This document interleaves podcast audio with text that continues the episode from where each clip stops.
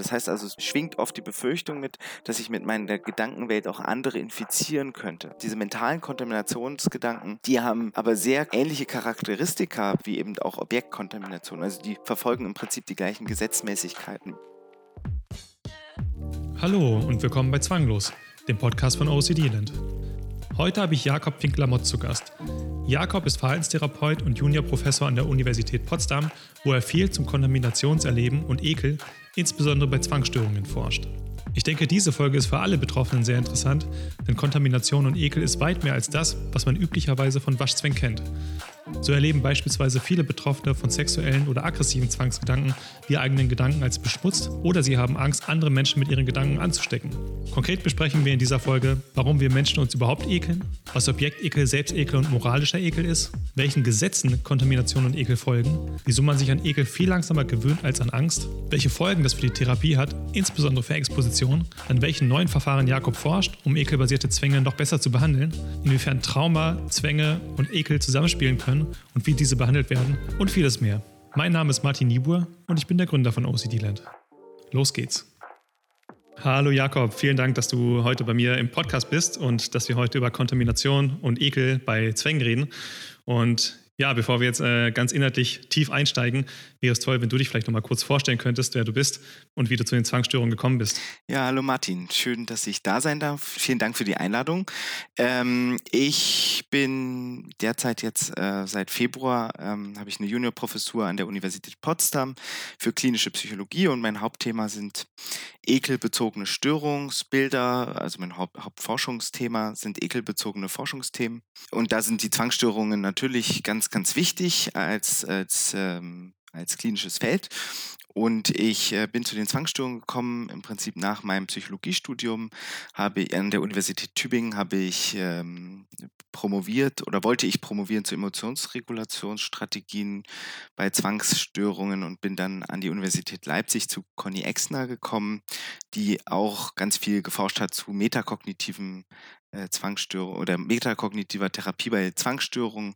Und da war das irgendwie eine super Synergie zu überlegen, okay, Emotionsregulationsstrategie bei Zwangsstörungen, vielleicht hier mit Bezug auf Ekel. Also ich bin eher von der Forschungsseite zu den Zwangsstörungen gekommen, habe dann mhm. angefangen, meinen PhD äh, in der Richtung auch zu machen. Ähm, und äh, habe dann aber immer stärker auch klinisch im Rahmen der Psychotherapieausbildung meinen Fokus auf die Zwangsstörung gelegt, war dann im Helios Park Krankenhaus für eine lange Zeit im, sowohl auf Station wie auch in der Ambulanz, in der Spezialambulanz für Zwangsstörungen. Ähm, an der Universität Leipzig gab es in der Hochschulambulanz nochmal eine Spezialambulanz für Zwangsstörungen, wo ich da als Therapeut einen Tag die Woche tätig war. Und so habe ich über die Jahre dann doch recht viele Patientinnen und Patienten über die letzten Jahre gesehen. Aktuell behandle ich gerade nicht, aber ich würde sehr gerne wieder. Das ist, ähm, liegt jetzt gerade der, der Umbrüche des, des Jobs ähm, geschuldet. Okay, ja, verstehe, verstehe, macht Sinn. Was sind denn so Sachen, äh, ganz grob, vielleicht kannst du es umreißen, was du alles so beforschst im Bereich Ekel. Du hast gesagt, schon Schwerpunkt Zwangsstörung, das ähm, hat dann irgendwie viel damit zu tun. Also viele Formen der Zwangsstörung haben mit Ekel zu tun. Ähm, kannst du vielleicht ganz grob zusammenfassen, was das, was so dein Forschungsschwerpunkt darin war und vielleicht auch so ein paar Kernergebnisse, die man so gefunden hat, werden wir, glaube ich, später aber nochmal genauer drauf eingehen. Ja, gern. Ähm, also erstmal sind wahrscheinlich so 50 Prozent aller Zwangspatienten haben irgendeine Form von ähm, Ekel erleben, was vielleicht auch störungsaufrechterhaltend ist. Ähm, zu den zu Ekel, zur Emotion Ekel würde ich ja gleich auch noch mal ein bisschen genauer reden werde, ähm, gehört auch das Gefühl der Kontamination, also dieses Gefühl, sich beschmutzt zu fühlen. Und das kann sowohl sich auf Objekte beziehen, also zum Beispiel auf andere Menschen oder aber auch auf natürlich Gegenstände, wie aber auch äh, auf Gedanken, also die mentale Kontamination. Und die mentale Kontamination ist dann wiederum auch über die Waschzwänge äh, hinaus natürlich bei den Zwangserkrankungen sehr präsent. Ne? Also bei vielen Zwangsgedanken spielt eben dieses Gefühl, dass meine Gedanken beschmutzt sein könnten, dass die vielleicht auch übertragbar sind, eine ganz große Rolle. Und im Prinzip im erweiterten Sinne ähm, spielt da Ekel und Kontaminationserleben auch eine Rolle. Ähm, ich interessiere mich vorrangig für zwei Seiten bei, bei eben auch bei Zwangsstörungen, nämlich zum einen, was sind so die zugrunde liegenden psychologischen Mechanismen. Ähm, also zum Beispiel bei der Emotion Ekel, wie ist die Aufmerksamkeitslenkung, ähm, wie ist die Gedächtnisleistung ähm, und inwiefern sind diese Prozesse verändert durch die psychische Erkrankung und die Veränderung hat die einen symptomaufrechterhaltenden Wert. Also es ist sehr bas also basale Forschung, Grundlagenforschung eigentlich. Mhm. Ähm, und die Hoffnung ist aus, dieses, aus den Erkenntnissen dieser basalen Forschung, da werde ich auch nachher nochmal drauf eingehen, also zum Beispiel, dass Ekel dazu führt, dass ähm, Ekelreize besser erinnert werden oder dass ähm, die Aufmerksamkeit länger auf den Reizen gehalten wird, eben auch dann Implikationen für die Therapie abzuleiten und therapeutische Maßnahmen oder auch therapeutische Strategien zu entwickeln, die vielleicht genau diese basalen Prozesse auch ähm, verändern und ähm, ja, oder diese basalen Prozesse angehen, um dann eben auch eine Symptomverbesserung ähm, zu erzielen. Ah, okay, okay, verstehe. Sehr spannend. Dann lass uns vielleicht da mal genauer drauf einsteigen. Kontaminationserleben. Du hast jetzt auch schon gesagt, mentale und Objektkontamination. Ich glaube, so diese, also die Objektkontamination, das ist vermutlich das, worunter sich die meisten Leute noch was vorstellen können. Das ist das, was man irgendwie im Fernsehen sieht, wenn, ich sag mal, in diesen immer sehr plakativen Reportagen, wo sich Leute die Hände waschen, weil sie, weiß ich, äh, ein Stück Kot gesehen haben, dran vorbeigelaufen sind oder weil sie die Türklinke und so weiter. Ähm, das ist vermutlich allen bekannt, aber dieses Thema mentale Kontamination, da hast du schon gesagt, das können ähm, Gedanken sein.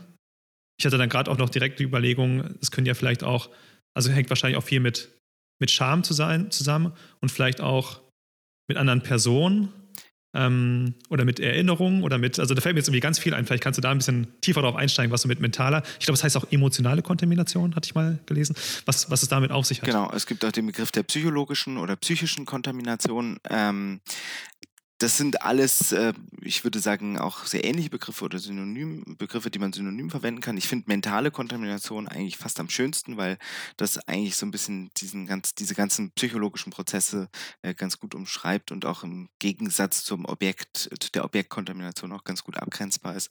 Ähm, mentale Kontamination ähm, umfasst eben vor allem alle möglichen Aspekte, wenn ich das oder wenn ich das Gefühl habe, dass meine Gedanken, mein Erleben, meine Emotionen beschmutzt sind in irgendeiner Art und Weise. Klassischerweise jetzt bei den Zwangserkrankungen sind es die Zwangsgedanken, zum Beispiel sexuelle Zwangsgedanken, pädophile Zwangsgedanken, blasphemische Zwangsgedanken, ähm, aggressive Zwangsgedanken, also Gedanken, wo ich wirklich das Gefühl habe, ich habe was Beschmutztes, etwas Schmutziges im Kopf, ein Gedanken, der so dreckig ist, dass ich ihn nicht denken darf und wo dann eben auch die Zwangshandlungen oder die Rituale dann natürlich ansetzen würden äh, und wo ich dann versuchen würde, mit meinem, mit meinen Handlungen oder mit meinen anderen Gedanken ähm, diese Gedanken zu unterdrücken oder wegzudrücken, weil sie nicht da sein dürfen, weil sie nicht erlaubt sind.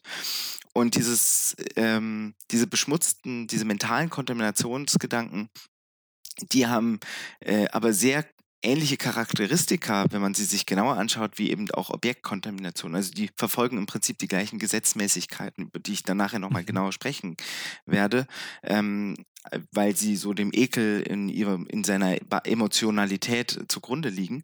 Ähm, aber gerade bei Zwangsgedanken, genau, also Gedanken wie zum Beispiel ich ähm, lästere Gott, äh, ne? also Gott ist irgendwie ein, ein furchtbarer, äh, furchtbares Wesen oder was auch immer. Ich glaube nicht an Gott. Ähm, Gott ist tot. Äh, das sind alles so Gedanken, die ähm, sofort ein Gefühl von Beschmutzung auch auslösen können.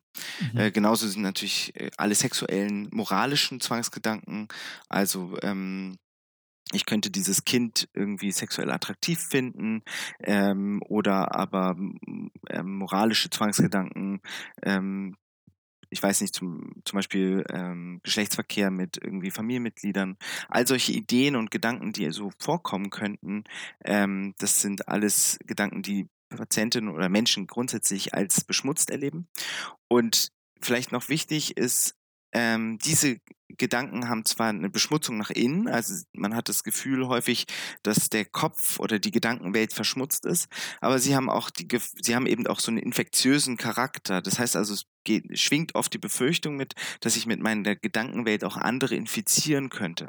Hm, also, dass ich ähm, eben mit meinen schmutzigen Gedanken auch meine Kinder oder meine Familie oder so äh, damit infizieren könnte, dass die dann auch solche Gedanken haben oder dass sie das dann tatsächlich auch umsetzen, was ich denke, dass es zu diesen Handlungen kommt und dass ich deswegen insbesondere verwerflich bin, dass ich insbesondere deswegen aufpassen muss, dass das nicht wahr wird, was dann natürlich auch diesen Teufelskreis der Zwänge ähm, nochmal befeuern kann. Okay, ja, äh, vielen Dank. Ähm, gut, jetzt, jetzt, bin ich heute so ein bisschen davon ausgegangen, dass wir so ganz viel im Bereich Waschzwänge, sage ich mal, unterwegs sind. Äh, aber ich glaube, das sind ja jetzt Sachen, die wirklich fast jeden, also ganz viele Betroffene von, ähm, von Zwängen betreffen. Das ist ja eigentlich super, dass wir das jetzt hier auch äh, ganz allgemein halten können. Vielleicht eine Frage noch gerade zwischendurch. Kann dann diese mentale Kontamination trotzdem zu Waschritualen führen. Also kann es zum Beispiel sein, dass du irgendwie Patienten hast, auch mit pädophilen Zwangsgedanken oder mit Sachen, die du jetzt gerade genannt hattest, die dann sich ähm, äh, auch tatsächlich dann so beschmutzt fühlen, dass sie dann Waschrituale ausführen.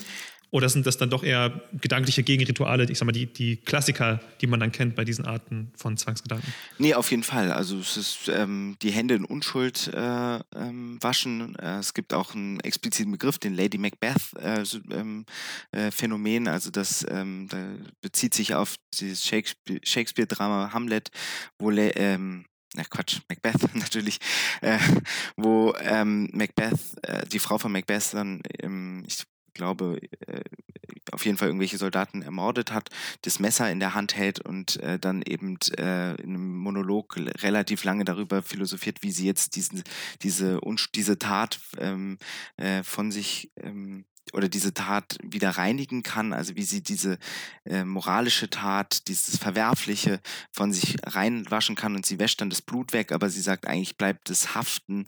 Ähm, also es geht nicht alleine mit Waschen weg. Ähm, grundsätzlich aber natürlich, es gibt auch Zwangspatientinnen, die ich, oder es gab eine Zwangspatientin, die ich kennengelernt habe, die eben Zwangsgedanken hatte, die dann auch mit Waschritualen versucht hat, eben diese unmoralischen Gedanken wegzuwaschen.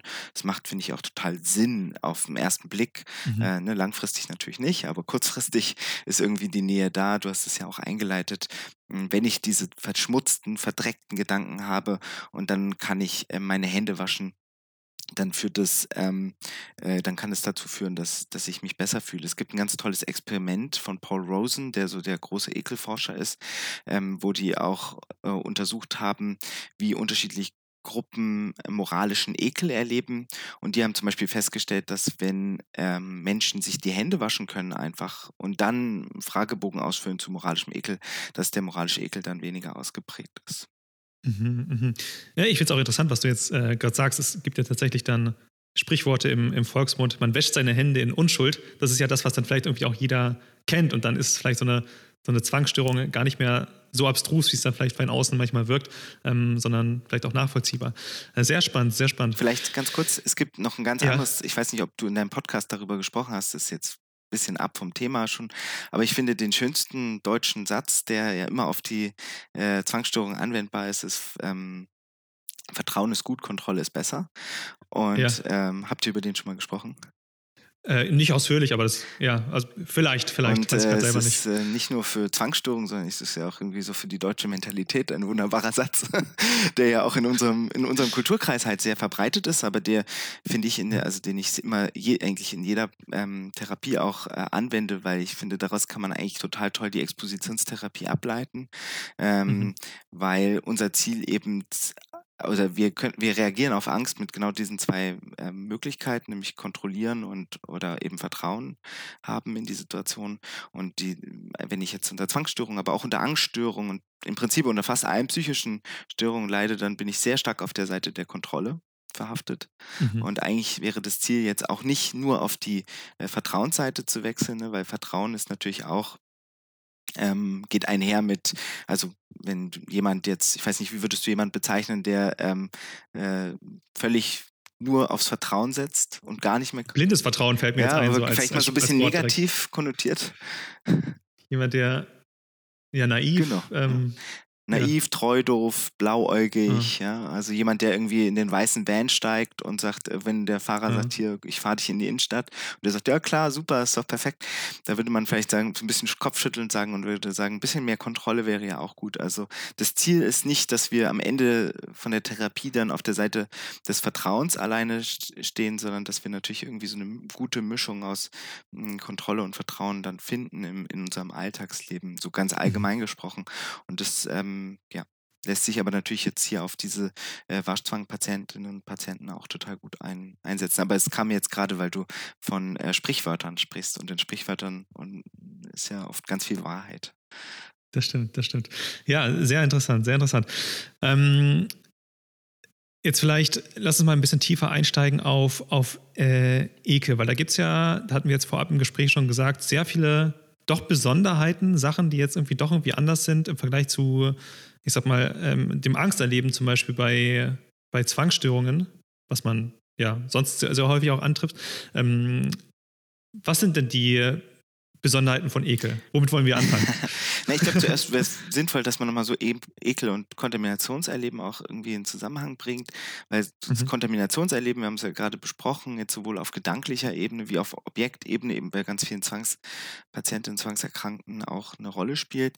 Ähm, und Ekel erstmal ist eine Emotion, die uns davor schützt, dass wir etwas in uns aufnehmen, was uns vielleicht von innen zerstören könnte. Ja? Also hat eine hohe Funktionalität, also es ist eigentlich erstmal nützlich, dass wir uns ekeln. Ja? Sonst würden wir mhm. nämlich vielleicht Dinge essen, die verschimmelt, verfault sind ähm, und äh, würden dann schwere Magenkrämpfe bekommen, würden krank werden und es da schützt uns der Körper. Am schönsten kann man das immer an dem Beispiel sehen, dass wenn Schwangere im ersten Trimester ähm, äh, dass die haben eine höhere Ekelsensitivität. Ähm, wer ähm, mal selber schwanger war oder eine schwangere Frau, ähm, durchs erste Trimester begleitet hat, weiß es, dann sind auf einmal bestimmte Essenssachen total eklig und die werden gar nicht mehr gegessen und andere Sachen werden total viel gegessen.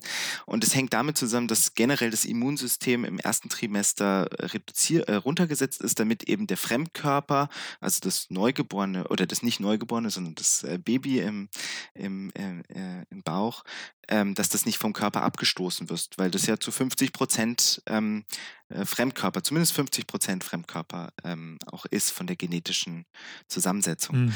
Und äh, da ist das Immunsystem der Frau runtergesetzt und jetzt kommt eben, und das ist das Tolle an Ekel auch, jetzt kommt eben das Verhaltensimmunsystem dazu, insbesondere getrieben von Ekel und schützt uns jetzt auf so einer Verhaltensebene davor, dass wir Dinge in uns auf oder dass die Frau Dinge in sie aufnimmt, die das Immunsystem zusätzlich ähm, schwächen würden und deswegen ähm, ekelt sich die Frau im ersten Trimester häufig noch vor viel mehr Dingen, um eben besonders sicher zu sein, dass sie nur die Dinge in sich aufnimmt, die auch gut verträglich sind. Also äh, das ist vielleicht so das Wichtigste.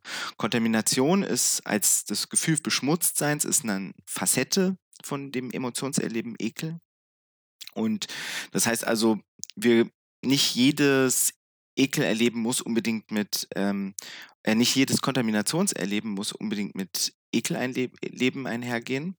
Ähm, okay, das war tatsächlich eine Frage, die ich hatte. Also das heißt, man kann sich vielleicht auch, ich sag mal, gedanklich kontaminiert fühlen äh, und es geht vor allem jetzt irgendwie Angst zum Beispiel mit äh, oder also eine generelle Anspannung damit einher, aber nicht prinzipiell die, die sehr starke Emotion Ekel, die irgendwie auch jeder kennt, die aber, glaube ich, also nicht jeder Betroffene von einer Zwangsstörung jetzt zwangsläufig hat. Genau. Okay. Und es ist aber trotzdem ein Attribut von Ekel, das heißt also ähm, eine, eine Facette und ähm, deswegen haben die natürlich ganz viele Verbindungen und alle Gesetzmäßigkeiten, die wir zu Ekel kennen, über die ich gleich noch sprechen werde, die gelten dann auch fürs Kontaminationserleben. Das ist vielleicht mhm. nochmal wichtig. Ähm, und Ekel können wir jetzt unterteilen in verschiedene Unterklassen. Ja, also es gibt so den ganz klassischen Objektekel, der eben bezogen ist auf zum Beispiel Nahrungsmittel, ähm, auf aber auch bestimmte sexuelle Reize, auf todesbezogene Reize, also verwesende Sachen, auf Hygieneaspekte, ne? also dreckige Toiletten, du hast schon die Türklinken gesprochen, ähm, aber grundsätzlich natürlich auch auf Geschmack, Gerüche, all diese Sachen, die uns so im Alltag erleben. Es gibt dann den Selbstekel, das ist etwas, was bei vielen Menschen auch zum Beispiel ähm, auch zum Beispiel mit Hauterkrankungen, also wo ähm, sichtbare oder in der Haut sichtbare Reize vorhanden sind, die irgendwie mhm. ja wie so ein Makel sein könnten und weswegen die Menschen dann auch sich schämen, aber vielleicht auch einen Ekel vor sich selbst entwickeln, was natürlich auch störungsaufrechterhaltend ist. Und dann gibt es eben noch den moralischen Ekel, über den wir ja gerade schon geredet haben, der uns ein bisschen davor schützt, dass wir ähm, mit fremden Gruppen in Kontakt kommen. Jetzt kann man sagen, wieso sollen wir uns davor schützen? Es war wahrscheinlich irgendwann mal in der Evolution sinnvoll, dass eben in meiner Gruppe ich alle Infektionskrankheiten, die da so florierten, irgendwie ganz gut ähm, auch bewerkstelligen könnte, mein Immunsystem gut das bewerkstelligen konnte. Fremde Gruppen aber andere Krankheiten mitgebracht haben, die mein Immunsystem nicht so gut äh, bewerkstelligen konnte und ich deswegen eben in der Lage sein musste, mich so ein bisschen davor zu distanzieren. Ne? Und äh, da war dann dieser moralische Ekel, dieser Ekel vor Fremden, vor anderem und so weiter ähm, äh, berechtigt. 2023, das will ich hier ganz klar sagen, ist es in unserer vernetzten Welt natürlich absolut äh, nicht mehr nötig, dass wir uns da vor anderen ekeln müssen, weil unser Krankheit, äh, unser Gesundheitssystem, aber natürlich auch unser Immunsystem inzwischen äh, so breit und so gut entwickelt ist, dass wir siehe Corona-Pandemie ähm, da jetzt auch nicht mehr ähm, uns die Sorge machen müssen, dass irgendwie fremde Menschen andere Infektionen ins Land bringen, die wir vielleicht schlechter ähm, ähm, bewerkstelligen können. Dafür können wir uns impfen lassen im Zweifel, ne, wenn wir auf eine Reise fahren oder sowas. Da müssen wir keinen Abstand halten. Verstehe, verstehe. Ähm, gut, äh, kann man ja nachvollziehen. Das ist ja tatsächlich in der Vergangenheit, äh, lange in der langen Vergangenheit so gewesen, dass ja bestimmte Völker auch im Prinzip gestorben sind. Also zum Beispiel in ne, Südamerika oder Amerika generell äh, große Bevölkerungsgruppen gestorben sind, als die Europäer da reingekommen sind und ihre Krankheiten mitgebracht haben aus den schmutzigen Städten, glaube ich. Ähm, mich hat jetzt überrascht, dass du gesagt hast, dass man äh, diese Form des Ekels moralischen Ekel nennt. Ist das moralischer Ekel? Ist, ich, ich, hätte jetzt intuitiv in Verbindung damit gebracht, dass moralischer Ekel eher irgendwas ähm, ist wie Macbeth, was du zum Beispiel vorhin erzählt hast. Ich habe jetzt irgendwie, weiß ich, vielleicht jemanden umgebracht oder irgendwas gemacht, worauf ich jetzt nicht besonders stolz bin. Und äh, das ist irgendwie, es bleibt an mir haften. Und ich habe jetzt, ich habe ein, ein, moralisches Problem damit. Ich bin hier in einem moralischen Dilemma und äh, ich fühle mich das, ich fühle deswegen diesen Ekel. Aber ich hätte nicht gedacht, dass das jetzt auf andere fremde Gruppen bezogen ist. Ja, also ja, ähm, genau, genau genommen könnte man jetzt den moralischen Ekel nochmal unterteilen, nämlich einmal in interpersonellen Ekel und einmal in moralischen Ekel. Also mhm. und das äh, beantwortet jetzt wahrscheinlich deine Frage. Äh, der interpersonelle Ekel ist eben wirklich der, der die, die das Ziel hat, jetzt den Körper zu schützen in der sozialen Ordnung und der moralische Ekel ist eben der, der die soziale Ordnung schützt. Ja, also dass ich eben moralische Überschreitungen, so wie du es gesagt hast, irgendwie besonderer Die unsere Gesetze eben verbieten, die wir uns als Gruppe selbst gegeben haben, ähm, dass ich die ablehne und mich davor distanziere. Ähm, interpersonelle Ekel, der eben mich eher davor schützt, ähm, in Kontakt mit Fremden zu kommen, die potenziell Krankheitserreger haben könnten. Ähm, also da könnte man nochmal eine genauere Differenzierung nehmen, aber grundsätzlich fallen die beiden so ein bisschen in diesen, also unter der Funktionalität, dass es darum geht, eine soziale Ordnung aufrechtzuerhalten, dass es darum geht, mhm. eben nicht mehr aufs Individu Individuum bezogen äh, die Emotion ausgerichtet ist, sondern eher auf die Gemeinschaft, auf die anderen. Scham und Schuld, so Selbstekel, gibt es da, gibt's da irgendwie so, ein, so, eine, so einen Zusammenhang? Also es gibt einen großen Zusammenhang zwischen Selbstekel und Scham ähm, und natürlich auch Schuld. Ähm, bei Selbstekel geht es halt wirklich um dieses Gefühl der Abscheu vor mir selbst, während es bei Scham ähm, viel, nochmal viel globaler darum geht, dass ich etwas getan habe, was äh, verwerflich ist. Ja, also auch auf der Seite ist es die Scham dann wahrscheinlich nochmal stärker ähm, so eine moralische Ebene, die da reinkommt. Beim Selbstekel ist diese moralische e Ebene noch nicht dabei. Ne? Das ist der Unterschied zum moralischen mhm. Ekel an der Stelle. Sondern da geht es darum, dass ich mich ekel, eine Abscheu habe vor mir selber, ähm, die eben aufgrund zum Beispiel auch von irgendwie Gerüchen sein kann. Ja, es gibt ja auch die große Sorge davor, dass ich rieche. Ähm, es mhm. gibt die große Sorge davor, dass ich irgendwie ähm, in einer bestimmten Art und Weise ähm, dass wenn, wenn ich Geschlechtsverkehr habe, wie irgendwie ja, wie meine Körperflüssigkeiten, wie mein, mein, ähm, wie die andere Person das wahrnimmt, also wenn es sehr intim wird, aber natürlich eben auch, wenn ich Hauterkrankungen habe und dann eben Exzeme im Gesicht habe, dass andere Leute sich vor mir ekeln oder dass ich, wenn ich mich im Spiegel betrachte, mich vor mir ekel.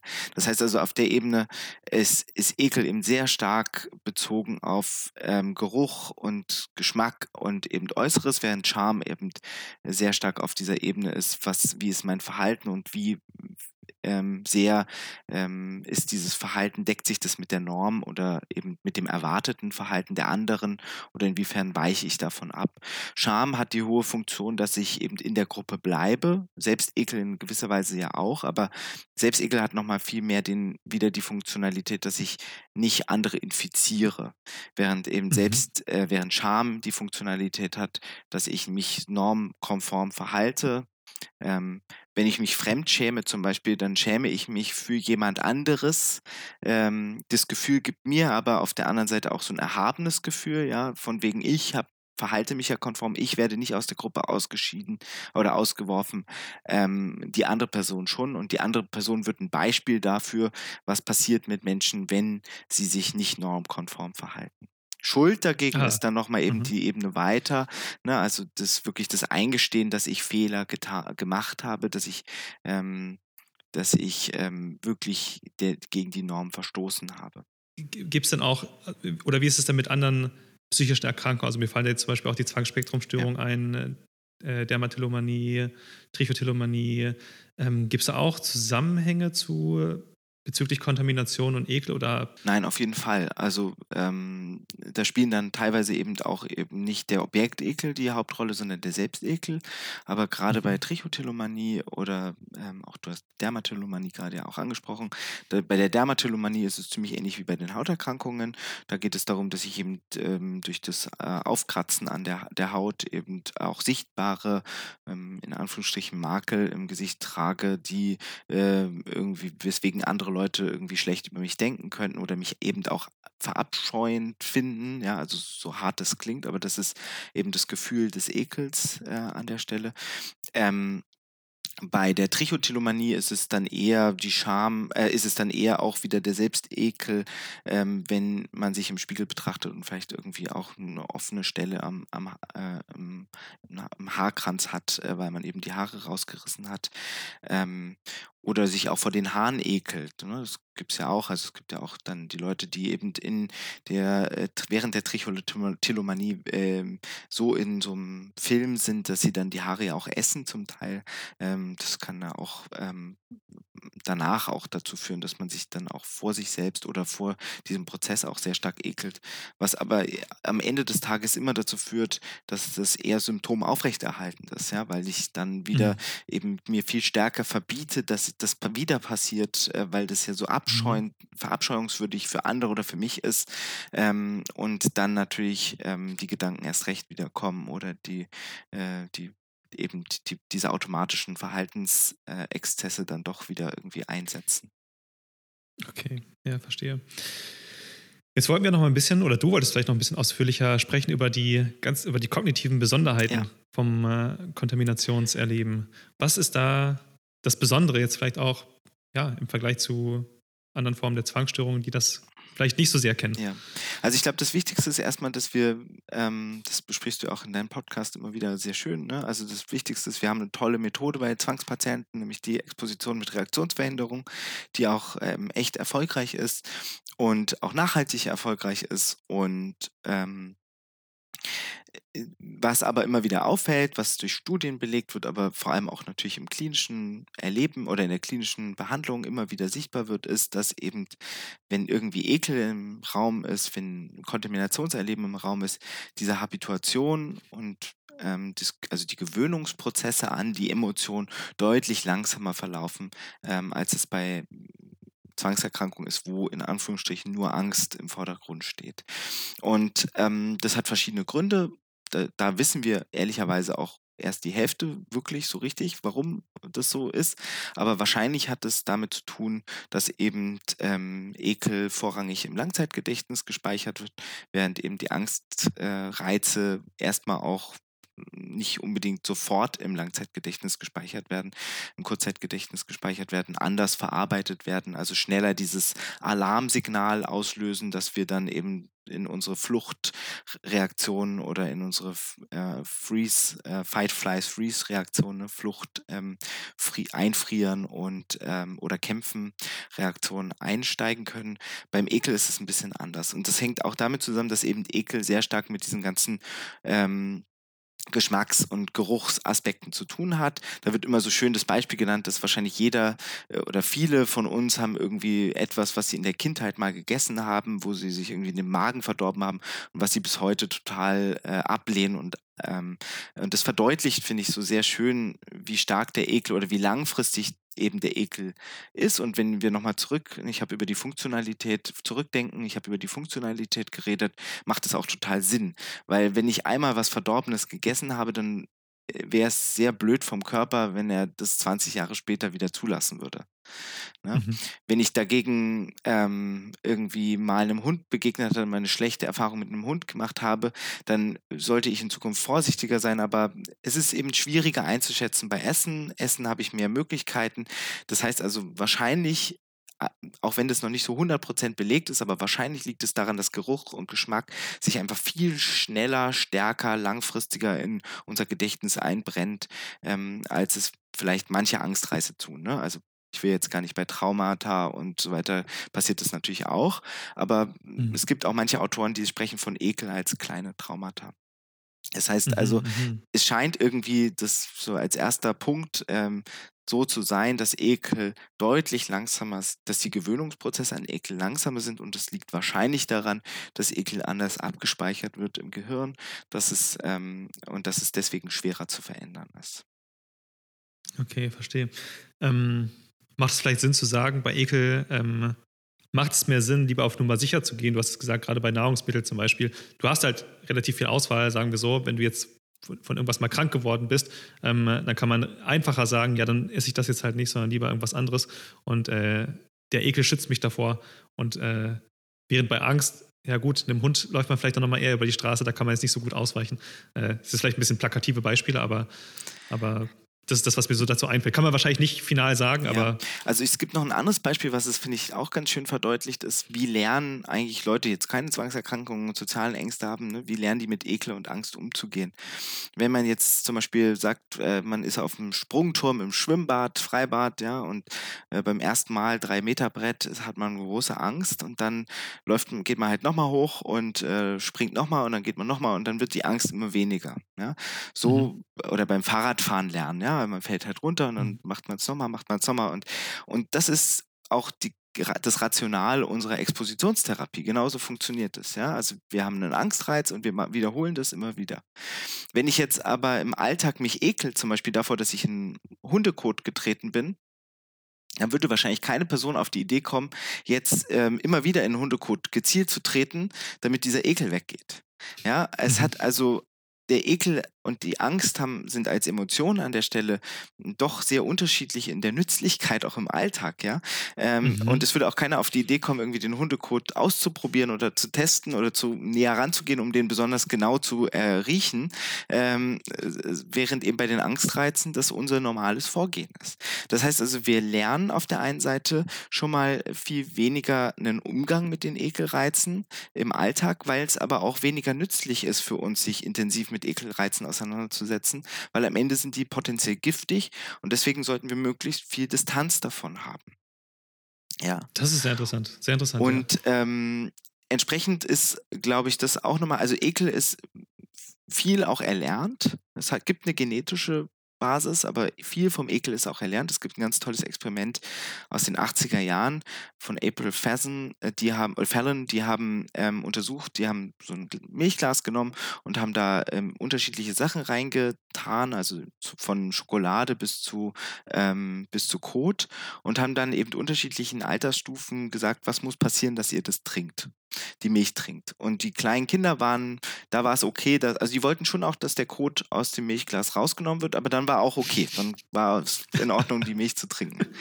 Ähm, okay. während bei den Erwachsenen es halt so war, dass die wollten, ähm, äh, das musste rausgenommen werden, die Milch musste ausgeschüttet werden, das Glas musste gesäubert werden und neue Milch musste eingeschüttet werden und dann waren sie bereit, eben aus dem Glas zu trinken.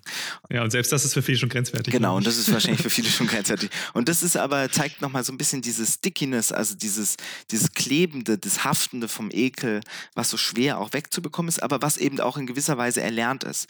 Ein anderes Beispiel mhm. ist, dass es natürlich kulturell sehr unterschiedlich ist. Ja? Also während es eben Länder gibt, die, ähm, wo Insekten, wo es völlig in Ordnung ist, Insekten zu essen, ist das bei uns noch, mhm. äh, sagen wir mal, sehr in, im Kommen. Im Kommen. Seit Jahren im Kommen. genau. ähm, oder während es in China auch oder ja in den asiatischen Ländern ja über Jahrhunderte hinweg ähm, total ähm, abwegig war, Käse zu essen, ne? weil, also was ist das am Ende? Vergorene Milch, die irgendwie man stehen lässt, so dass sie verschimmelt. Und wenn sie Schimmel ansetzt, dann äh, isst man das als Käse und es stinkt auch noch bestialisch und das findet man noch besonders toll, ja. Und ähm, da äh, auf der anderen Seite dann tausendjährige Eier zu essen, ist auch wieder sowas. Niemand mit einer Zwangsstörung sollte alleine leiden. Deshalb haben wir OCD Land Gold ins Leben gerufen. Unsere Goldmitgliedschaft bietet dir nicht nur umfangreiches Expertenwissen, sondern auch eine Gemeinschaft, die dich aufhängt, unterstützt und begleitet. Hast du das Gefühl, als würde dir ein entscheidendes Puzzleteil fehlen, um deine Zwangsstörung zu überwinden, dann könnte OCD Land Gold genau das Richtige für dich sein. In unserer umfangreichen Artikelreihe zum zwanghaften Grübeln lernst du, wie du dem ständigen Teufelskreis des Grübels entkommst. Und die Artikelreihe zur Akzeptanz zeigt dir, wie du aufhören kannst, gegen deine Zwangsgedanken anzukämpfen und endlich Frieden in deinem Kopf findest. Und solltest du weitere Fragen haben oder dich nicht mehr alleine fühlen wollen, dann bekommst du in unserem geschützten Community Forum hilfreiche Antworten, Zuspruch und echte Unterstützung von Menschen, die ihre Zwänge bereits überwunden haben oder gerade dabei sind. Das alles ist nur ein kleiner Ausschnitt von dem, was dich in der Goldmitgliedschaft erwartet. Viele weitere hilfreiche Ressourcen stehen bereit und ständig fügen wir neue hinzu. Alle weiteren Informationen zur Goldmitgliedschaft findest du im Link in der Folgenbeschreibung. Und weiter geht's mit der Folge. Verstehe. Ja, was sind denn weitere äh, kognitive Besonderheiten vom Kontaminationserleben? Genau, diese Stickiness oder diese mhm. Klebhaftigkeit wird eigentlich am schönsten durch eben so Gesetzmäßigkeiten, über die ich auch schon, die ich jetzt schon ein paar Mal eingeleitet habe, ähm, besprochen. Da gibt es drei Stück. Und vielleicht fokussiere ich mich mal so auf die zwei wichtigsten, nämlich das Gesetz mhm. der Ansteckung ähm, und ähm, die zunehmende Bedrohlichkeit. Das Gesetz der Ansteckung besagt, wenn ich mit, wenn ich mit äh, etwas einmal in Kontakt, wenn ich mit etwas Ekligem einmal in Kontakt gekommen bin, dann ist es für immer eklig. Also mhm. es gibt da auch ein Experiment, ne, da haben die Orangensäfte, Orangensaft, äh, zwei Gläser Orangensaft hingestellt. In die eine haben sie eine Kakerlake getan, die sie vorher aber ähm, ja so sterilisiert haben und es genau erklärt haben, auch wie ungefährlich und unproblematisch das ist. Und äh, trotzdem war danach keiner mehr bereit, aus diesem Glas zu trinken. Es gibt ein anderes mhm. Experiment mit den Bleistiften, wozu wir auch viel Forschung gemacht haben, wo eben zwölf Bleistifte äh, aus einer Tüte immer wieder genommen werden, immer neuer. Und der erste Bleistift wird gegen was Ekligen ge gerieben und der zweite dann nur noch gegen den ekligen Bleistift und der dritte Bleistift gegen den zweiten Bleistift und so weiter.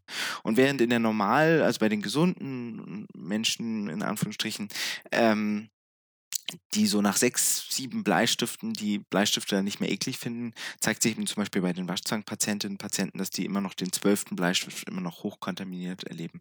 Also das mhm. zeigt mhm. nochmal so sehr deutlich, diese Ek, also dieses Gesetz der Ansteckung einmal berührt, für immer kontaminiert, ist etwas, was äh, gerade bei den Waschzwangpatienten auch sehr präsent ist und was wahrscheinlich auch eine Erklärung dafür bietet, dass es eben nicht so einfach in den Gewöhnungsprozessen ist, wie, wie das vielleicht sein könnte. Das andere ist diese bedrohliche ähm, Verwundbarkeit oder Ausbreitung. Das heißt im Prinzip einfach nur, dass dynamische Reize oder Reize, die als die in Bewegung sind, gefährlicher wahrgenommen werden als Reize, die statisch sind. Das macht auch total Sinn. Ne? Ähm, und bei den Waschzwangpatienten das betrifft jetzt wahrscheinlich auch wieder sehr viele Zwangspatientinnen Patienten, aber bei Waschzwangpatienten ist es natürlich so, wenn die Keime auch noch einen dynamischen Charakter haben, ne? also die breiten sich über den Tisch aus. Ähm, am Anfang ist es nur der Tisch, aber so äh, relativ schnell ist es irgendwie der ganze Raum, der dann dreckig ist. Das hat ja auch was sehr Einengendes und ich kenne es von meinen Patienten noch sehr gut, dass gerade auch bei Waschzwangpatientinnen es oft dann noch so Safe Spaces zu Hause gab, ne? so ganz kleine Bereiche, manchmal ein Zimmer, manchmal nur noch ein Teil von dem Zimmer, der einfach ähm, sauber war. Der war rein und der war heilig und der durfte nicht berührt werden. Alles andere war aber schon eben durch diesen dynamischen Prozess ähm, auch ähm, schon verschmutzt und verunreinigt. Und ich glaube, diese zwei Prozesse, die, die machen es schwieriger, dass eben eine Habituation, eine Gewöhnung wie bei Angstreizen auch möglich ist. Der dynamische Prozess, der ist möglicherweise bei manchen Angstreizen auch teilweise vorhanden, aber dieses Gesetz der Ansteckung, das ist wirklich was ekelspezifisches. Okay, verstehe.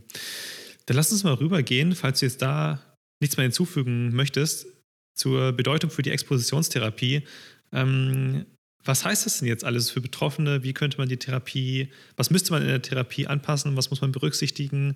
Ähm, was denn vielleicht irgendwie, welche, welche Vorstellungen müsste man vielleicht noch ähm, ja, müssen wir vielleicht irgendwie andere Therapieziele haben und so weiter.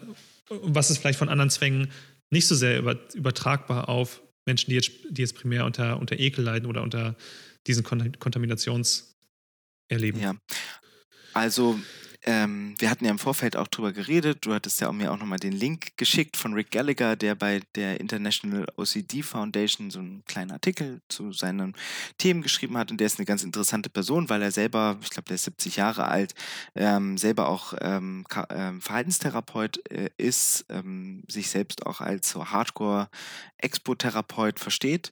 Ähm, und der aber auch selber unter Waschzwang ähm, litt oder gelitten hat und der selber dann äh, irgendwann festgestellt hat, dass die, Ex oh, genau, und der dann eben Expositionstherapien gemacht hat bei ganz tollen Therapeuten in den USA, die alle eben ganz straighte KVT gemacht haben, Expositionstherapie gemacht haben. Und er dann am Ende beschrieben hat, dann war, ich, war er irgendwann alleine in seinem Haus. Alles war kontaminiert, selbst seine Safe Spaces waren dreckig und er konnte eigentlich das Haus nicht mehr verlassen und äh, war, er beschreibt sich selbst als traumatisiert.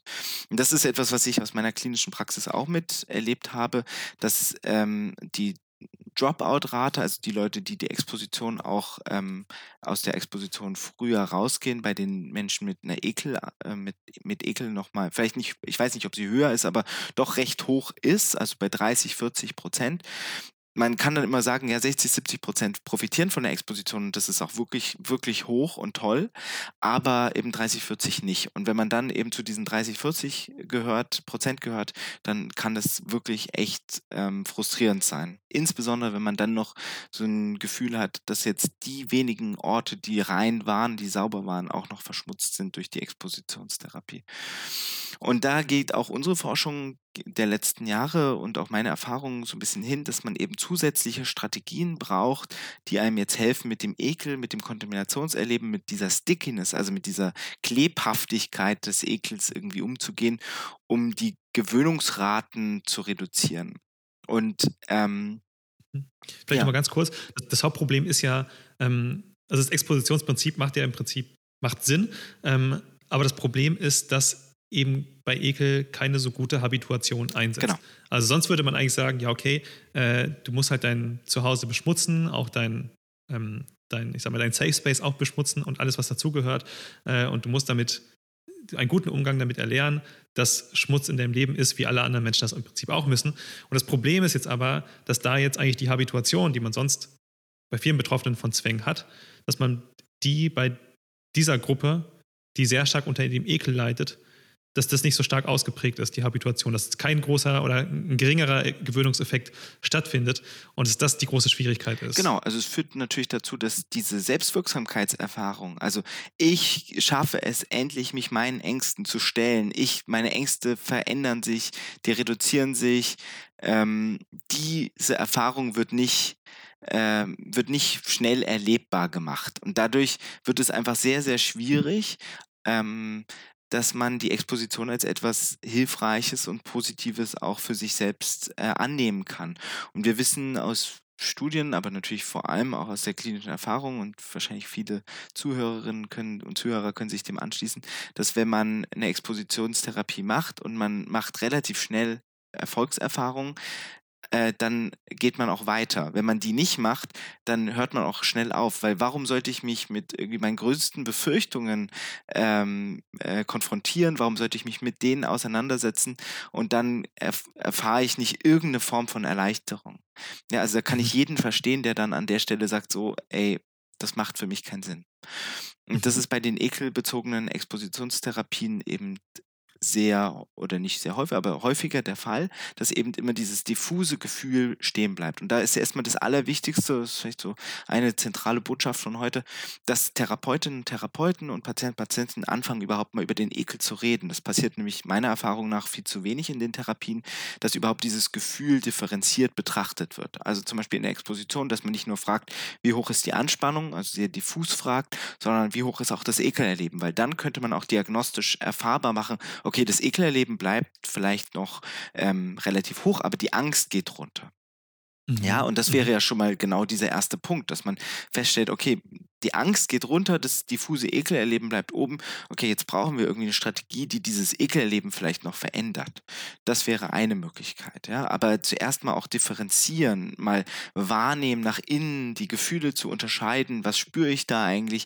Weil dieses Anspannungsgefühl, womit ja in der Expositionstherapie immer am allerliebsten äh, hantiert wird, ist einfach ein sehr diffuses Gefühl, was eigentlich, also es ist eigentlich keine Emotion, ja, sondern ein Körperzustand.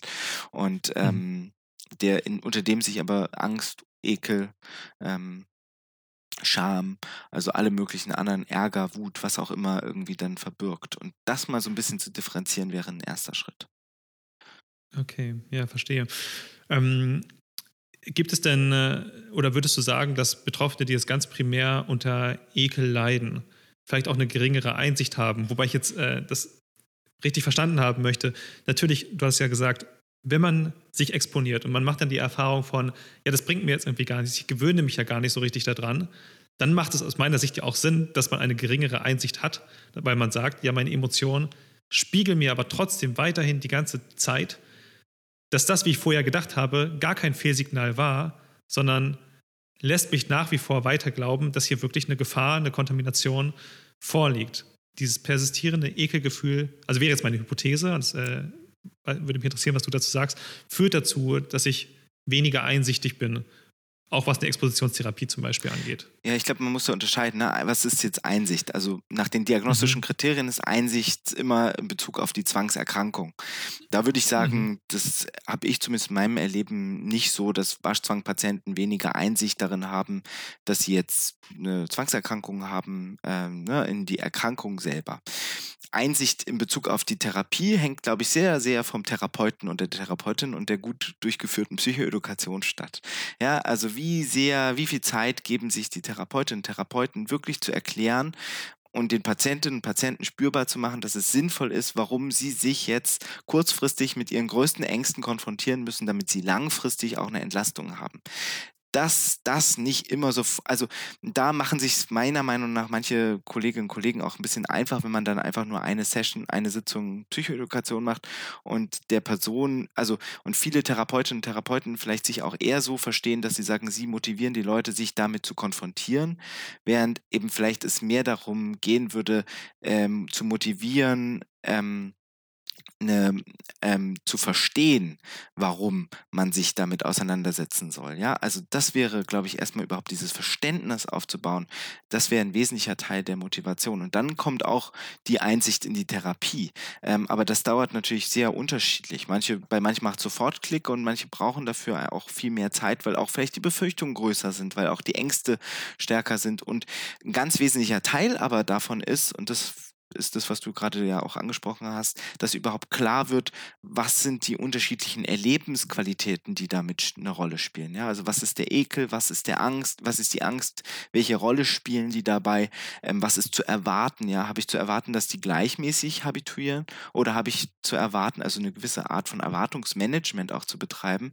Wenn ich erwarte, dass der Ekel eh länger habituiert, aber die Angst schneller runtergeht und das tatsächlich so eintritt, dann vertraue ich der Expositionstherapie natürlich auch viel mehr, als wenn ich mhm. im Vorfeld darüber nicht rede und dann eben das Gefühl habe, naja, ähm, die Anspannung geht bei allen immer relativ zügig runter und ich fühle mich danach aber eigentlich nicht wirklich befreit.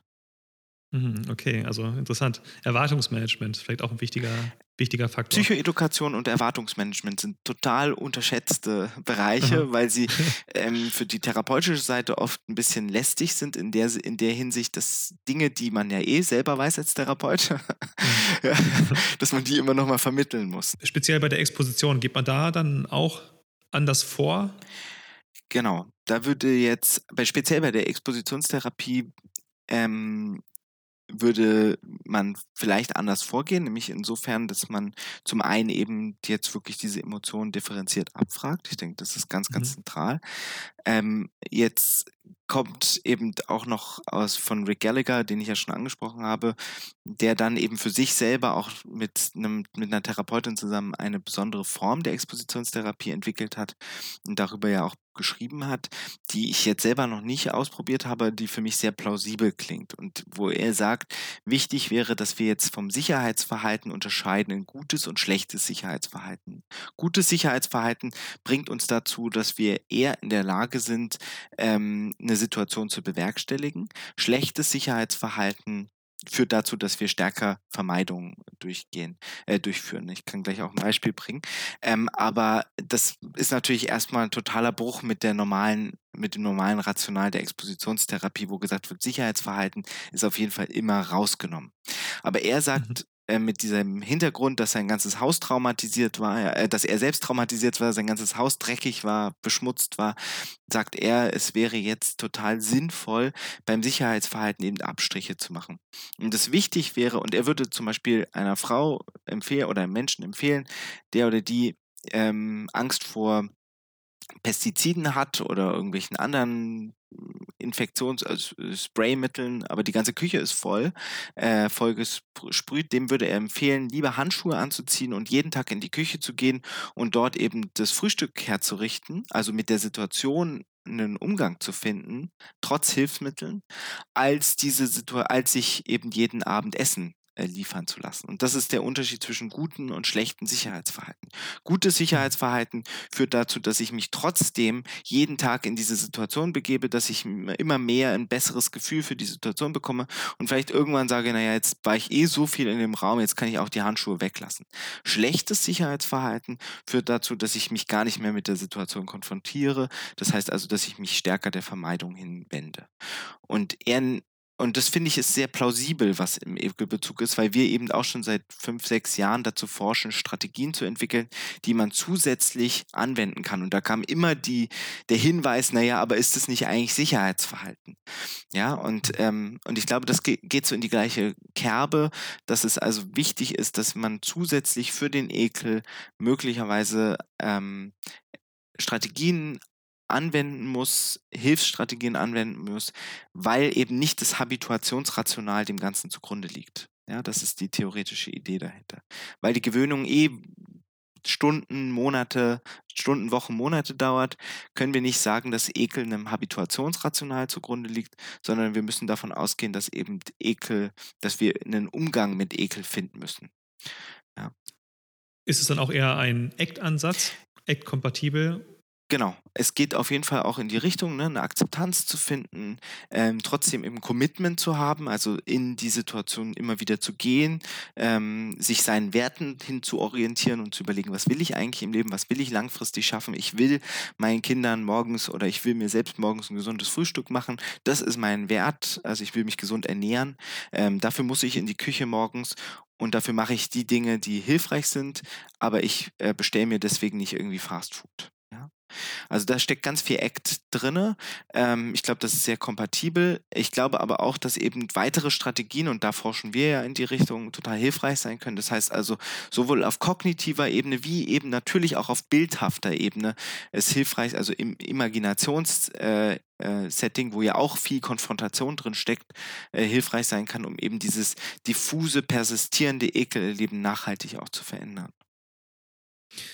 Okay, dann lass uns da vielleicht noch mal ein bisschen drauf eingehen. Ähm, ja, wie kann man, wie kann man denn kognitiv danach vorgehen? Du hattest mir vorab so ein paar Punkte genannt. Könntest du die vielleicht noch mal ja, streifen oder mal drauf eingehen, was, was du damit gemeint hast, was Betroffene machen können?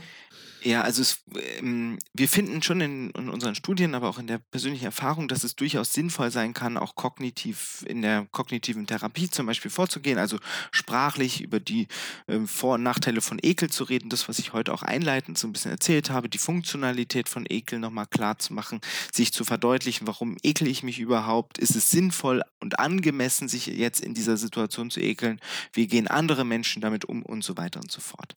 Allerdings ist es so ein bisschen wie bei den Traumata, Traumata, das Ekel eben wahrscheinlich eher, man unterscheidet bei der Traumatherapie ja immer so Upper Brain und Lower Brain, also das höhere Gehirn und das tiefere Gehirn. Äh, das höhere Gehirn ist irgendwie sprachlich ähm, äh, ansprechbar, während das tiefere Gehirn ähm, eben sprachlich nicht, sondern eher erfahrbar ansprechbar ist und das Trauma sitzt eher im tieferen Gehirn. Wahrscheinlich der Ekel auch. Das heißt also, möglicherweise ist es vielleicht gar nicht so sinnvoll, dass wir das sprachlich angehen, sondern vielleicht eher über die Erfahrung, also über die Exposition natürlich, aber aufgrund der Habituationsraten worüber wir schon gesprochen haben, vielleicht eben durch Imaginationsübungen. Und hier könnte es hilfreich sein, dass wir uns eben zum Beispiel dem, dem Reiz annähern, den Reiz vielleicht auch in etwas Positives verändern, aber uns auf jeden Fall mit in der Imagination mit dem Reiz auseinandersetzen und den eben vielleicht umschreiben. Und da zeigen erste Studien, aber auch erste praktische Erfahrungen, dass das hilfreich sein kann. Wie würde sowas praktisch aussehen? Das wäre eine Übung, das äh, angeleitet von der Therapeutin oder vom Therapeuten. Das heißt imaginatives Umschreiben. Ähm, und da geht es darum, dass man den Reiz, also wenn es jetzt ein Objektekelreiz ist, ähm, dass man sich den genau vorstellt, äh, dass man sich dem annähert, ohne dass man das in der Realität macht, dass man ähm, mhm. vielleicht auch versucht, mit allen Sinnen sich dem anzunähern. Also wie riecht er, wie fühlt er, also wie fühlt er sich an ähm, und sich dem präsent macht und dann eben den in eine Form bringt oder die Farbe verändert, so dass eben diese äußerlichen Attribute, die vielleicht Ekel auslösen, nicht mehr so präsent sind. Und da mhm. zeigen eben meine Erfahrungen und auch die ersten Ergebnisse, dass das durchaus vielversprechend ist, zusätzlich, immer zusätzlich zur natürlich zur Expositionstherapie.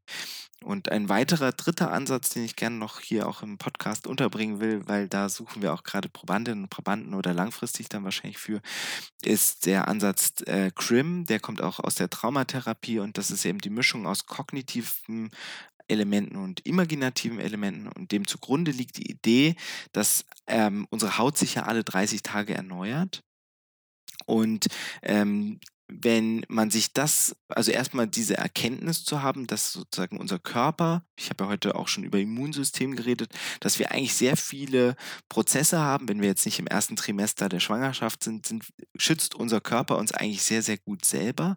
Ähm, über das Immunsystem, über die Schleimhäute, ähm, aber vor allem auch über die Haut, die sich eben ständig erneuert. Das heißt also, wenn ich irgendwie in Kontakt mit etwas Kontaminiertem komme, dann kann ich sicher sein, dass 30, spätestens 30 Tage später mein meine Haut sich so erneuert hat, komplett erneuert hat, sodass von diesen Kontaminationsresten auch gar nichts mehr an der Haut ist. Jetzt ist es natürlich anders, wenn ich vor zehn Jahren einen Trauma erlebt habe und mir jetzt ausrechne, wie oft meine Haut sich erneuert hat, dann macht das natürlich einen totalen Effekt. Bei den bei Waschzwangpatienten passiert das ja ständig. Da ist eben die Idee, diesen Prozess auch wieder in der Imagination sich vorzustellen, um eben ein Selbstvertrauen in die eigenen Immunabwehrprozesse des Körpers zu stärken. Und da sind wir gerade dran und da sind die ersten Ergebnisse auch vielversprechend. Also das sind so Möglichkeiten, wie wir versuchen, eben auch diese Kontaminationsaspekt, diese Stickiness auch äh, direkt zu verändern und therapeutisch anzugehen. Okay, das ist ja sehr, sehr interessant. Ich, ähm, lass uns da vielleicht noch mal ein bisschen, bisschen drüber sprechen. Was, was, was wird da genau gemacht? Was macht ihr genau in der Studie? Ähm, was für Betroffene sucht ihr dafür und was, was, was erhofft ihr euch dadurch. Also in der du hast gerade ganz, ganz, ganz grob schon alles dazu gesagt. Nee, genau, total. Im Detail wird es mich noch ein Sehr gerne. Ja, also ähm, im Detail geht es darum, dass wir wirklich untersuchen wollen, inwiefern diese äh, CRIM-Intervention ähm, bei Waschzwangpatientinnen und Patienten, die wir dafür auch primär suchen, ähm, eine hilfreiche, ja, eine hilfreiche Intervention ist, um eben die angesprochenen Probleme, die wir bei Ekel bezogenen Krankheiten mit der Expositionstherapie haben, auch äh, mhm. zu umgehen. Also um Alternativen zu schaffen für Patientinnen und Patienten, um zu untersuchen mhm. auch die Prozesse, die darunter liegen. Ja? Also ähm, können wir dadurch vielleicht dieses Gesetz der Ansteckung besser verändern wenn wir das Gesetz der Ansteckung dadurch besser verändern können, führt es dazu, dass eben auch die Ekel, das Ekelerleben reduzierter wird, führt es dadurch dazu, dass dann die Zwangssymptome weniger werden, ist es auch langfristig ähm, wirklich hilfreich. Also das sind so die Forschungsfragen, die uns da umtreiben.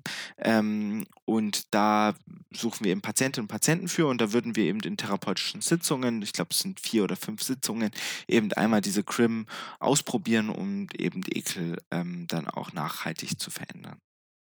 Ah, okay, interessant. Also hätte man direkt richtig was davon. davon. Wäre das bei euch vor Ort in Potsdam? Würde es auch per Video gehen? Wer Interesse daran hat, teilzunehmen, der darf sich gerne, gerne bei mir melden und dann können wir schauen, ähm, wie eine Teilnahme möglich äh, gemacht wird ähm, an der Studie. Ähm, das äh, ist aber auf jeden Fall an unterschiedlichen Orten wird es oder ist es möglich und wahrscheinlich möglicherweise auch über unterschiedliche Medien. Okay, ja, super. Also die, äh, den Link zur Studie, den werde ich auf jeden Fall unten in die Beschreibung reinpacken, ähm, falls ihr unter diesem Ekelgefühl leidet und ja, da vielleicht auch was Neues ausprobieren wollt, was ja anscheinend auch schon erste gute Ergebnisse hat, hast du gerade gesagt, ne? Dann äh, genau. könnte das auch für euch interessant sein. Ja, dann also gerne beim Jakob melden. Ähm, ich habe es tatsächlich gerade noch nicht so ganz verstanden. Also ähm, ich verstehe noch nicht so ganz, wie also jetzt die Erkenntnis, okay, die Haut erneuert sich alle 30 Tage. Ähm, sollen diese, diese Erkenntnisse aus diesem Prozess dazu führen, dass ich mehr an mein eigenes, an mein eigenes Immunsystem, an, mein eigenes, äh, an meinen eigenen Selbstheilungsprozess glaube? Genau, das ist im Prinzip das, was ich vorhin einleitend gesagt habe, zu Vertrauen und Kontrolle. Also die Idee, dass ähm, vieles ja schon eh kontrolliert wird und wir jetzt nicht mehr Kontrolle brauchen, sondern mehr Vertrauen brauchen in der Beha also für die Patientinnen und Patienten und eben Vertrauen auf allen Ebenen. Selbstvertrauen, aber natürlich auch, gerade wenn ich irgendwie das Gefühl habe oder starken Ekel habe, wieder wir denken an die Funktionalität von Ekeln. Also ich, ich habe ein starkes Bedürfnis, mich davor zu schützen, dass ich irgendwas in mich aufnehme, was mich von innen zerstört. Wenn ich jetzt aber und das ist das Rationale oder die, die Idee dahinter. Wenn ich jetzt aber die Prozesse, die ja mein Körper eh hat, stärke, also wenn ich mein Vertrauen in die Prozesse stärke, wenn ich besser verstehe, wie stark mein Immunsystem eigentlich ist, wie toll meine Haut, was das für eine tolle Abwehr, ähm, was das für eine tolle Abwehrmauer ist, die sich aber nicht nur als Mauer statisch verhält, sondern eigentlich dynamisch sich auch immer wieder neu erneuert und alles Dreckige und Eklige auch immer wieder von uns abwirft, sodass es immer wieder das Reine und, und Saubere im Prinzip nachkommt, wie die Schleim Schleimhäute, äh, die dann auch durch die, durch die ähm, ähm, durch die Rotznase ja auch wieder auch alles raustreiben oder im Mund durch den Speichel raustreiben und so weiter. Also wie diese ganzen Prozesse des Körpers, diese Immunprozesse auch unsere Öffnungen, unsere Körperöffnungen schützen. Und das ist ja immer das Wichtige. Also wenn man an die Gesichtsreaktion des Ekels denkt, ja, dann werden im Prinzip äh, die Augen verschlossen, die Nase verschlossen. Also jeder kann es zu Hause mal ausprobieren, diese mhm. Äh, Naserümpfreaktion ne, mit Augen zu und ähm, Mund auf und so, dass der Schleim im besten Fall so an den Augen vorbei, an den Nasenlöchern vorbei äh, läuft, ähm, an, am Mund vorbeiläuft. Dafür äh, ist eigentlich die Ekelreaktion da. Also die Ekelreaktion schützt uns davor, auch unsere Öffnungen zu verschließen, während die Angstreaktion Augen auf, Mund auf, möglichst viel Luft aufnehmen, möglichst viel sehen können, dass wir eben dem Reiz auch möglichst schnell aus dem Weg gehen können. Und in dieser Gesichtsreaktion zeigt sich auch schon eben hm, wie der Körper äh, äh, schützend hier einwirkt, je nachdem, äh, welche Gefahr möglicherweise vor uns ist. Okay, ja. Ich finde es mega spannend. Ich, äh, vor ein paar Wochen hätte ich jetzt wahrscheinlich intuitiv gedacht, so, ah, okay, das hört sich jetzt ein bisschen esoterisch an, aber ich habe tatsächlich zwischendurch ein paar oder verschiedene Podcasts gehört, wo das irgendwie in ganz anderen Settings angesprochen wurde. Da ging es um teilweise um Krebs, wo dann auch gesagt wurde, ja, es ist äh, sehr wichtig anscheinend auch für die Behandlung, was für eine Einstellung man selber hat. Hat man selbst das Gefühl, man kann den Krebs überwinden oder hat man selbst das Gefühl, man kann den Krebs ja nicht überwinden? Und das allein, allein der Glaube an die eigenen Selbstheilungsfähigkeiten kann schon Einfluss darauf haben. Dann wurde auch so ein bisschen debattiert von, ähm, wir wissen ja auch, der Placebo-Effekt ist eigentlich ist ein, ein, sehr guter und sehr erfolgreicher Effekt. Und die, die Frage ist, die man sich dann vielleicht auch stellt oder generell stellt, ist jetzt vielleicht ein bisschen was anderes, aber wie kann man im Prinzip den Effekt von einem Placebo äh, implementieren, ohne, also ohne alles zu erzählen. Ohne alles zu erzählen. Das ist ja super schwierig. Das ist ja eine, eine riesengroße Herausforderung. Aber wie kann man diesen Effekt systematisch erzeugen? Ja. So, und ähm, ist vielleicht noch mal ein bisschen was anderes, aber das hat mich jetzt daran erinnert. Das finde ich eigentlich ziemlich interessant, weil es auch sehr neuartig zu sein scheint in der Wissenschaft, diese Dinge zu erforschen, oder? Ja, und ich glaube aber, dass das Tolle ist, dass wir eben ja nichts vorgaukeln oder nichts erzählen, was nicht stimmt, sondern wir, mhm. wir legen einfach nur nochmal klar, was für viele Zwangspatientinnen und Zwangspatienten ja immer eben diese Unsicherheit ist, ja, die Unsicherheit darüber, wie gut schützt mein Körper mich eigentlich vor Krankheiten, wie gut, äh, wie sehr sind meine Gedanken, wenn ich sie habe, sofort auch äh, Implikationen, wie ich mich verhalte, wie ich dann handle und so weiter.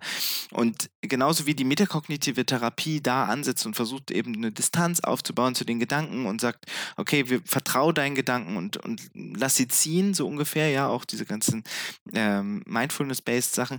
Äh, da geht es eben bei uns jetzt, in, oder die Grundidee wäre jetzt bei uns, dass wir sagen, hey, der Körper ist so gut in der Immunabwehr, ähm, und wir investieren jetzt mal Zeit und Geduld und auch Vorstellungskraft, um diese Prozesse sichtbar und spürbar zu machen, erlebbar zu machen, aber auch verstehbar zu machen. Und wenn wir die besser verstehen, wenn wir sie besser, wenn wir sie spüren, wenn wir sie erleben, dann vertrauen wir auch stärker in diese Erlebnisse. Ja, weil das ist das Tolle an der Expositionstherapie, wenn man, wenn ich dann meine Kontrolle Vertrauen, äh, Sprichwortübungen da mache, dann frage ich immer, ähm, ja, und wie kommen wir jetzt dazu, dass wir mehr vertrauen? Und an der Stelle, egal ob es Patientinnen und Patienten sind oder äh, irgendwer sonst, keiner kann mir eigentlich so richtig immer sagen, wie man zu mehr Vertrauen kommt. Dann kann man immer mhm. toll sagen, naja, Exposition, ja, also erleben, Dinge ausprobieren. Wie komme ich zum Vertrauen dazu, dass ich vom Sprungturm schaffe, vom Sprungturm zu springen? Ich muss halt irgendwann springen. Ich muss zwei, dreimal springen und dann vertraue ich mir selbst, vertraue ich dem Sprungturm, vertraue ich dem Wasser. und dann ist meine Angst deutlich geringer, weil ich eben die Erfahrung gemacht habe, dass ich das bewerkstelligen kann. Exposition ist im Prinzip Lernen von Vertrauen. Ähm, und genauso ist eben, wenn wir Angst davor haben, in uns etwas aufzunehmen, dann würde ich jetzt eben nicht empfehlen, dass wir jetzt ganz viel Gift essen, ganz viel verdreckte Tomaten und verfaulte Tomaten und dann mal gucken und hoffen und dann am Ende Vertrauen haben, sondern dann geht es eben darum zu sagen, okay, was hat eigentlich unser Körper, was bringt er natürlich mit, was sind Prozesse, die eh da sind, die wir nutzen können, ähm, damit wir eben unserem Körper vertrauen, dass der das schon gut hinkriegt. Und ich glaube, das ist so ein bisschen der Ansatz, äh, den wir da fahren, zusätzlich zur Expositionstherapie und zusätzlich zu den noch zu untersuchenden, aber ich finde sehr plausiblen Gedanken, die sich da Rick Gallagher gemacht hat zum Sicherheitsverhalten bei ekelassoziierten Störungen. Also ich glaube, das ist so, wäre so, eine, so ein Gesamtpaket, ähm, was ja, ähm, was glaube ich ganz hilfreich sein könnte. Mega spannend, mega spannend. Finde ich äh, richtig cool, dass ihr das macht. Und bin auch, bin auch sehr gespannt, ähm, zu welchen Erkenntnissen man dort, dort tatsächlich kommt.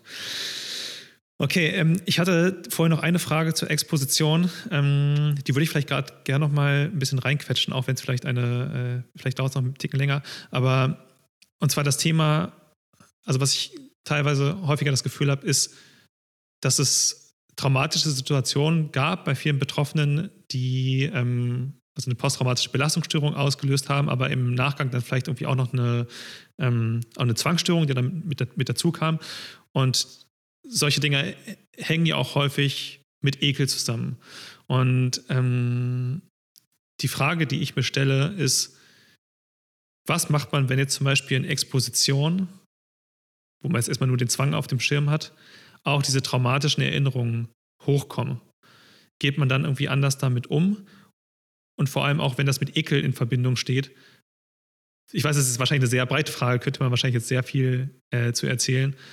Aber was würde man dann machen? Hm. Also grundsätzlich ist es zwar breit, aber e-, ehrlicherweise sehr auch sehr häufig, ja. Also, weil einfach viele Zwangspatientinnen und Zwangspatienten auch in irgendeiner Art und Weise mal ein Trauma erlebt haben. Ist jetzt immer so ein bisschen die Frage in der Definition, wie eng fasst man Trauma zusammen, ja, wie breit fasst man mhm. das zusammen. Ähm, aber ganz grundsätzlich ähm, ist es jetzt keine Seltenheit, dass irgendwie traumatische Erlebnisse auch einer Zwangserkrankung vorausgestellt werden. Ähm, und dementsprechend ich habe es vorhin schon angesprochen, ja, Ekel als kleines Trauma. Ähm, äh, Traumaexperten würden wahrscheinlich sagen, es ist ein bisschen egal, man behandelt beides gleichermaßen. Ähm, und wenn die traumatischen Erlebnisse in der Therapie hochkommen, dann werden die eben behandelt. Und wie werden die behandelt? Die werden in der Verhaltenstherapie exponiert.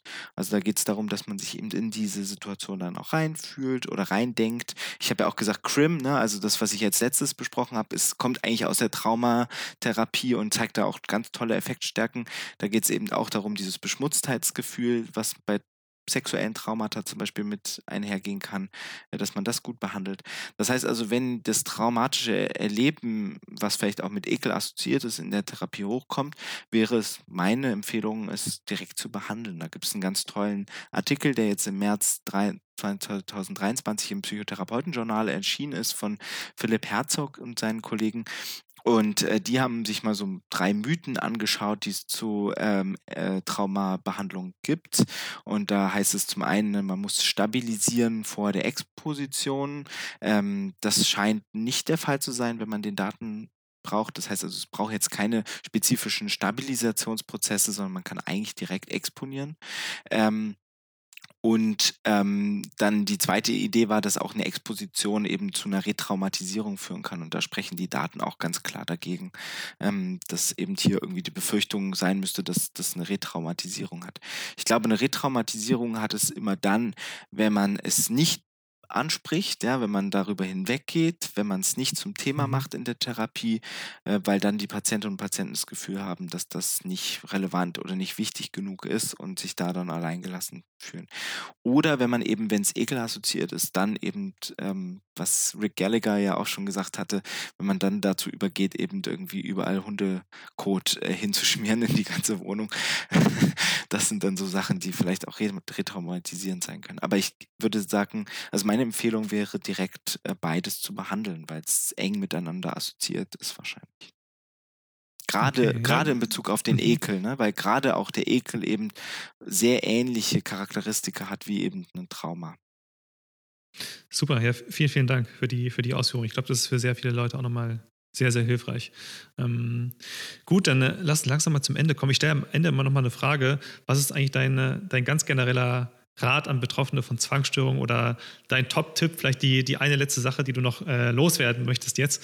Ähm, für jemanden, der vielleicht diesen Podcast gerade hört und sich angesprochen fühlt? Ja, mein Top-Tipp ist wirklich diesen, dieses deutsche Sprichwort umzudrehen. Ja. Ähm, also vertrau oder nicht umzudrehen, sondern sein Mittel Maß in diesem Sprichwort zu finden.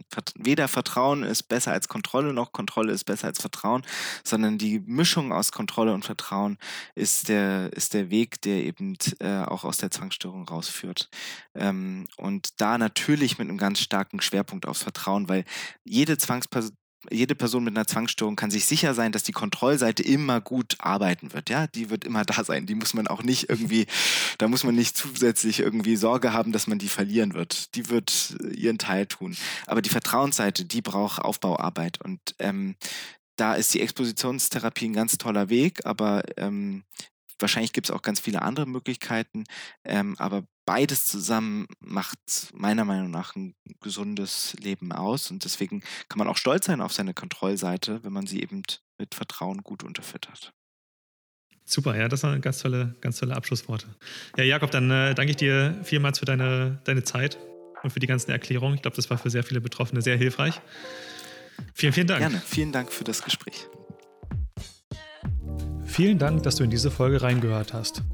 Wenn sie dir geholfen hat, würde ich mich sehr über eine 5-Sterne-Bewertung in deiner Podcast-App freuen. Damit unterstützt du andere Betroffene dabei, noch schneller auf die richtige Hilfe aufmerksam zu werden. Wenn du mehr über Zwangsstörungen erfahren möchtest, schau unbedingt auch auf unserer Website vorbei. Neben dem ganzen Wissen, das du dort findest, kann ich insbesondere den Austausch unter Betroffenen in unserem Community-Forum empfehlen. Dort kannst du auch alle Fragen zu dieser Folge oder ganz allgemein zum Podcast stellen. Bitte bedenke, dass weder unser Podcast noch eines unserer sonstigen Angebote ein Ersatz für eine psychotherapeutische oder ärztliche Behandlung ist.